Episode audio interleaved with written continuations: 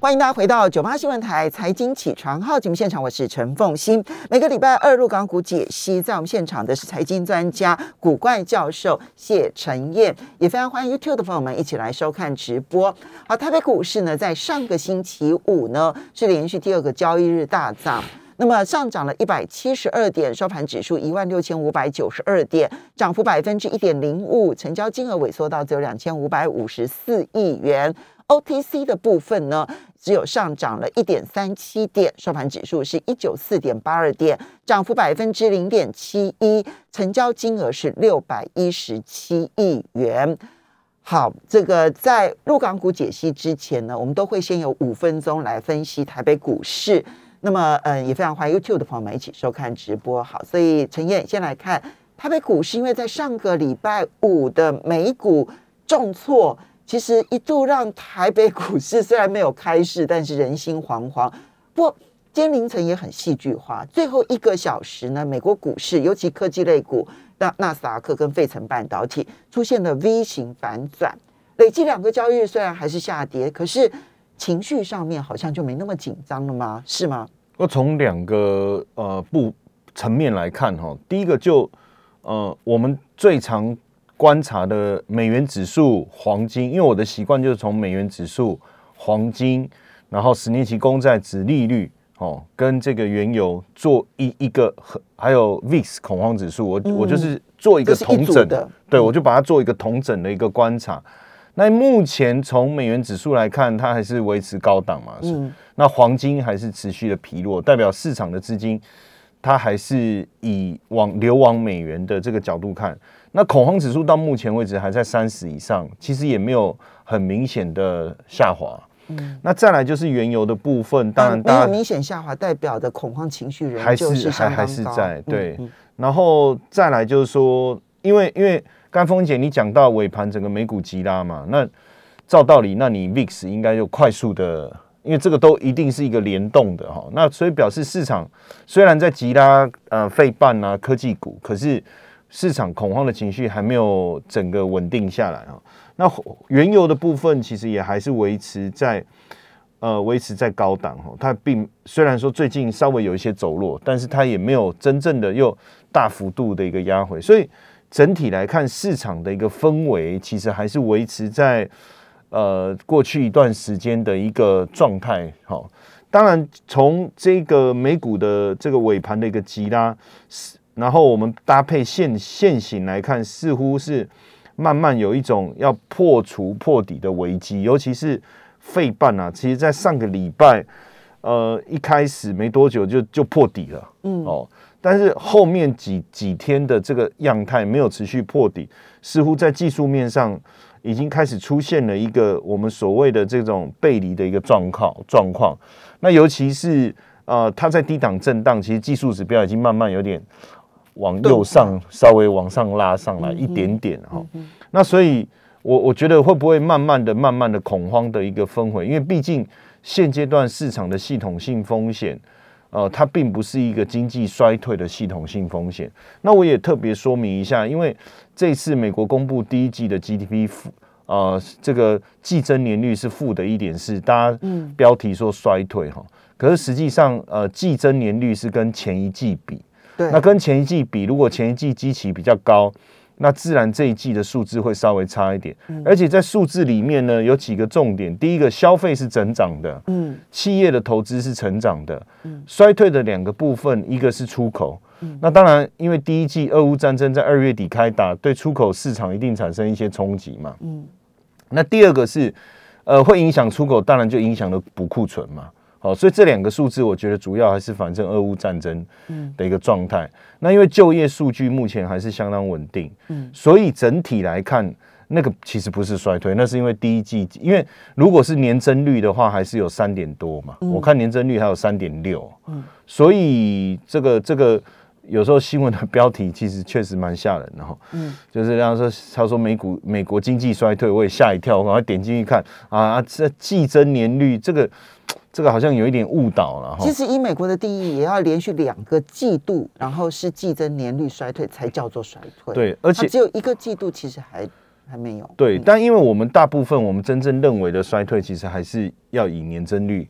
来去看啊，就是说你你你跟去年同期相比，嗯，哦，这因为这个因为经济还是有季节性的一个因素在哈，嗯，所以整体来讲，我觉得台股当然你从整个大数字来看，其实不没有还没有看到整个和缓的一个迹象，所以你要看到股市大涨。我觉得确实有难度。我从我刚才讲的美元指数啊、资金流动跟恐慌的一个情况，但是因为整体的一个呃技术面，我觉得已经慢慢的在钝化了。所以你刚刚讲背离低档的背离，其实是一个足底的讯号，对不对？对，它其实已经慢慢在钝化，已经也就是说，我觉得现在的利空其实它对股市的影响已经慢慢的减弱，因为现在的利空就是没没有新的嘛。嗯，就是原本的呃，俄乌战争的一个延续嘛，还有包括通货膨胀的延续嘛，嗯，然后另外一个就是中国封城的延续嘛，嗯，那如果中国封城的部分，它后面有一些在在整个角度上的一个转转折的话，那实际上对一个股市的冲击的力道会慢慢减小，但是呢，但是呢，为什么我说也还很难出现大涨？嗯，哦，最主要其实还是。从整个呃通膨到封城所产生所产生的，包含这中间有所谓的工厂停工嘛，就是说你要回复到正常的轨道，哦，就就最近几个上市公司的老板所讲的，你至少要三个月，三个月一季，最快他们认为要一季才能恢复到正常。那目前看起来是这样哈，所以二月呃第二季的整体的。的营收，我觉得还有获利的数字肯定不会好看。嗯，好，但是目前如所以如果以台股来讲，我认为你要看到大涨不容易。但是选股上哈，我我觉得现阶段我们所看到的一个方向是什么？投信开始，他开始还是会去买，嗯，但是他买的是什么？比如说低本益比的，嗯，就是说。它的第一季是有获利的，嗯，低本一比的，对，第四季的获利是不错，然后第一季的营收有成长，那我认为第二季它一定会稍微衰退，可是从目前的角度来看，它的本益比是相当低的，嗯，大家会开始用这种，呃，这个应该叫以退为进吧，好，就是说我买低本一比的方式来去，如果你第二季的这个呃数字不好，其实我们也早就预料到了，然后它也跌不多。那本一比，通常来讲比较高值利率。对，而且现在很多电子股，比如说你看像呃，我讲和硕啦、华通啦，然后这一些，其实他们本比都已经低于十倍了。哦，但是它获利是稳定的。嗯，所以你会发现说这些股票最近跌不太下去。OK，哦，所以我觉得操作的方向大概是往这个方向去思考。所以低档要再破低不容易了，对不对？好，这个从美国一直到台湾都是如此。但是要大涨的话呢？还缺乏那一个空间，因此低档震荡的情况之下，那么这些跌很深的低本益比的这些个股，可能就比较有机会了。对，好，所以我们现在回头来看陆港股的部分，它算是跌深吗？在上个礼拜五，其实它是非常的戏剧化的哦。那么在这个嗯早盘的时候，入股的部分其实是只有在平盘小幅的之上，这样小幅的这个这个震荡。那么，呃，香港恒生股市其实还是跌的哦。在上个礼拜五，突然之间呢，你就会发现说，它在呃这个中午前后就突然一根飙高，而且拉的速度非常的快，尤其是中概股哈，香港科技指数啦，中概股啊，那香港科技指数甚至于涨了百分之九点八九，哎，怎么了？其实这个很像那个三国什么赤壁之战啊，那个。一直问朱问那个孔明说可以吗？可以吗？嗯，哦，这样，然后就一直没有风嘛。突然之间，他说就是现在。然后那个，因为你看那个就开始发动了。对，你看那个国企指数也是很好，恒生指数也好，都是在这个差不多就是在午盘哦。嗯，就是要突然之间，然后就啪一个就就就就急拉了。对，而且急拉的速度非常惊人。套一句话叫“丞相起风了”哈，那种感觉。那确实，因为而且上个礼拜五，它等于是呃长假休市前的最后一刻了。那按按照正常的逻辑来看，长长假前一般来讲，投资市场通常是比较冷静或是比较保守的。对。那当然，因为这一段时期，呃，入股实在跌太多，不论是港股也好，A 股也好，也不要也没有说跌太多，就是以近一个月来看，它其实就是一直在低档整理，然后一直有一种好像要破底的那种那种感觉哈。那所以突然之间，这个礼拜五的大的大幅度的一个拉升，肯定是 something 要发生了嘛？哈，something happens。对，就是一定是这样。当然，基本上哦，先确认几件事情，就是说今天港股会开盘，嗯，所以我们可以看一下。我觉得今天港股开盘是一个非常好的观察这个观察指标，因为如果说 今天一开盘就没力，那上个礼拜五那个拉尾盘，简单来讲，那个说实在的，会不会是不小心错误的演出出演出？但是我预期今天。开盘力道强势的延续性的机会很大，我等下会解释哦。那所以如果说今天呃这个因为因为呃 A 股要到礼拜四才开盘，对，所以这里面有到礼拜三，对，所以这里面有两天，所以假设这个都是目前因为我们还不知道，我们是假设性的哈。如果连续两天港股都大涨的话，嗯，其实也不用像上礼拜五那么夸张啊，它其实。一天只要来个一一点多哈，连续两天有个两三趴哈，那 A 股礼拜四开盘的时候的猛猛度会就就就会累积起来，嗯，因为因为实际上现在呃，这你觉得它可能会出现连续性的上涨的机会大吗？非常高。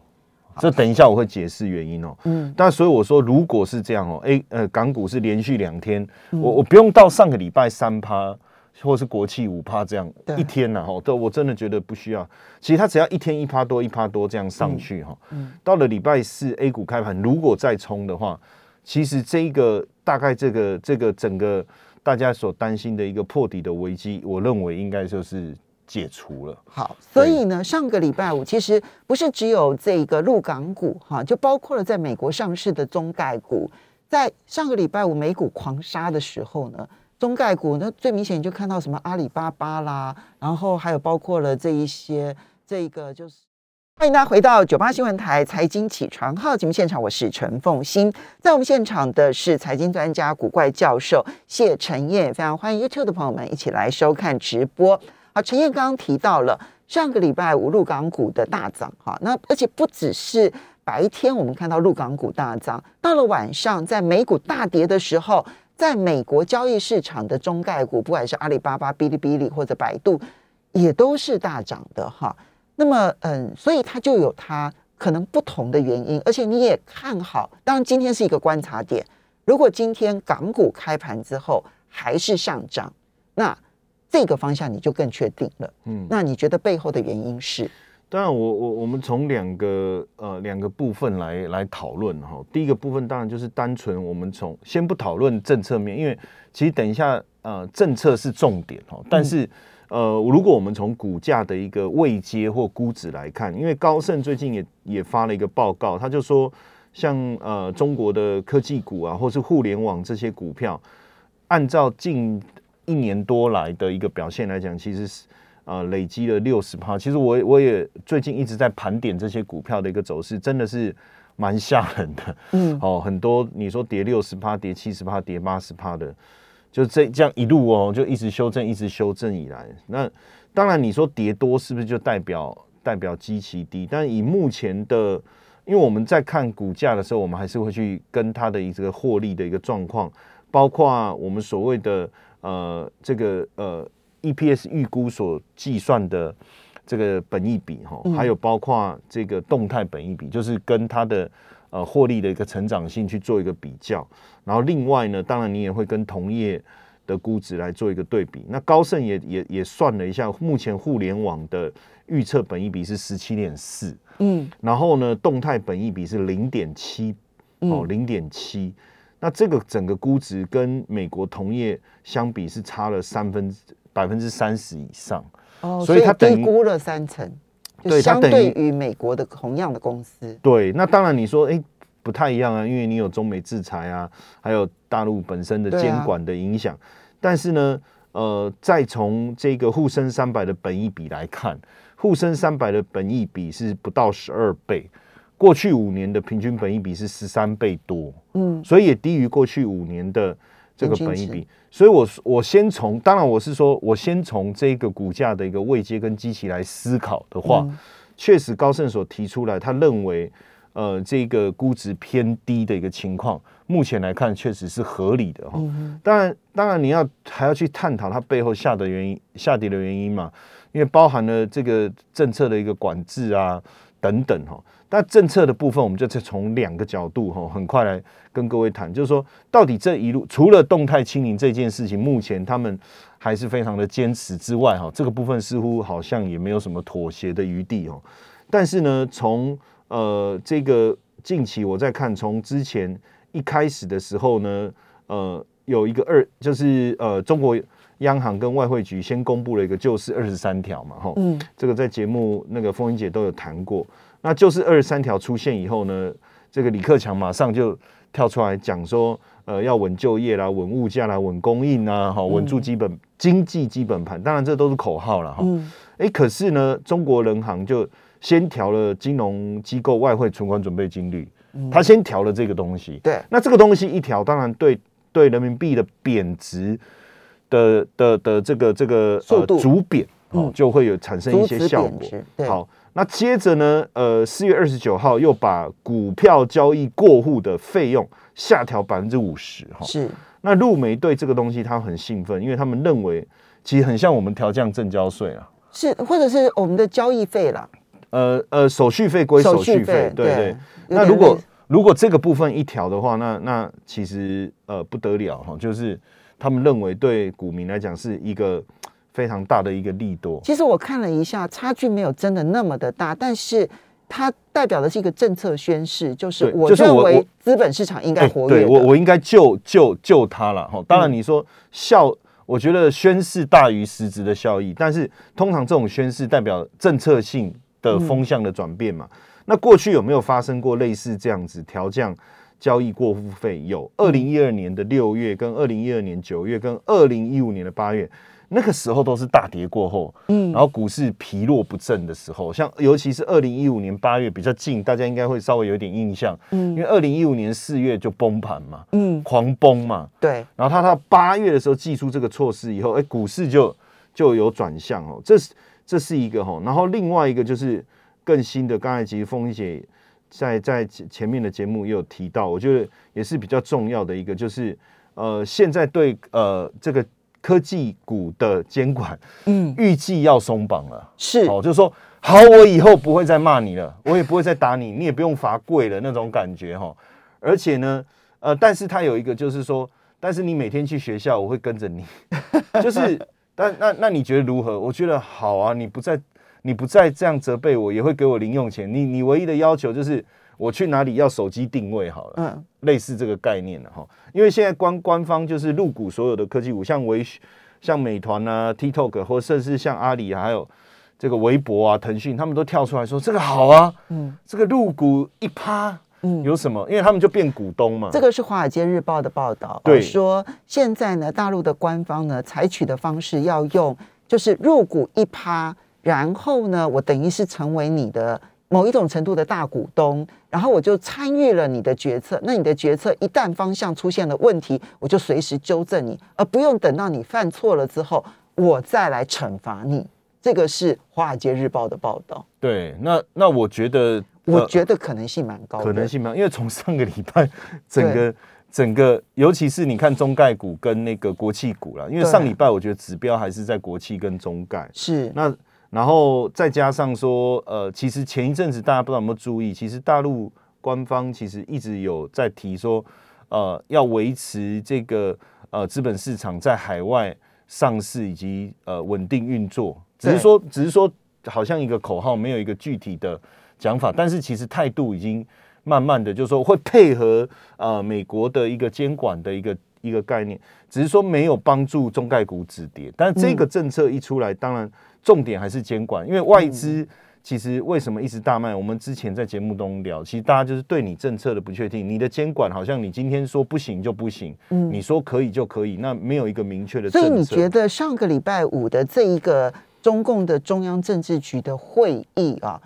它确实是代表了一个政策大转向的一次的会议吗？对，因为我觉得你你你你如果要动态清零，你要让经济搞垮，OK，但是如果你要动态清零，你你真的希你要维持动态清零，那你不能让经济挂嘛，要不然你就不要动态清零了，对不对？好，那所以最近四呃四天，我看假日这一段期间，连续性的前就开始开会了嘛，好，从二十六号、二十七号、二十九号，哦，四天市场的重要的会议，包括国务院的常务会议，还有包括这个中中共政治局的一个会议哦，嗯，那呃整个会议下来方向。我我看到整个方向的主轴，其实都还是，呃，要让整个资本市场，就是第一个，他们肯定资本市场的经济的意义啦，还有就是说，要让资本市场的发展有一个明确的规范跟引导。其实这个方向其实很明显，就是说我还是得做好动，我还是我我反正我动态清零我也下不了台，我就是要坚持我的动态清零。可是我不能因为下不了台，然后大家就整个经济就崩盘嘛。我观察，其实两件事情是最明显的改变，一个就是房地产的部分，支持当地实际出发，完善房地产政策，就是授权各地政府了啊。那你只要不要让他的那个炒房的问题太严重，那你要怎么放松，通通都接受了啊。这这句话，我觉得背后的意义在这边，因为你后来就看到很多的省市其实都在放松他们的这些管控。第二句话呢，其实就是平台经济对网络监管的部分呢。去年他们的会议里头还说要防止资本野蛮增长，嗯，结果呢，最新不但没有这句话，而且还说要支持平台经济规范健康发展。没错，我觉得，当然就是说，你知道吗？有时候真的人就是这个制政策改变，就是那个几个字眼的改变。其实就是我之前一直讲哦，就是 A 股什么时候止跌，就是看政策。嗯，那现阶段当然，呃，我觉得政策确实风向已经变了啦。那如果政策风向已经变了，那反正大陆的资本市场，坦白讲哦，他们也是呃用鼻子在嗅，风向一变，他们资金就会涌入。所以后续我觉得接下来呃这几天。呃，观察港股开盘，礼拜四的入股开盘，我相信下个礼拜很很快的，我们就能做有很好的答案。好，所以呢，政策是看到了改变，那能不能够真的挽挽回资本市场的信心？今天港股是一个指标了。我们要非常谢谢大家。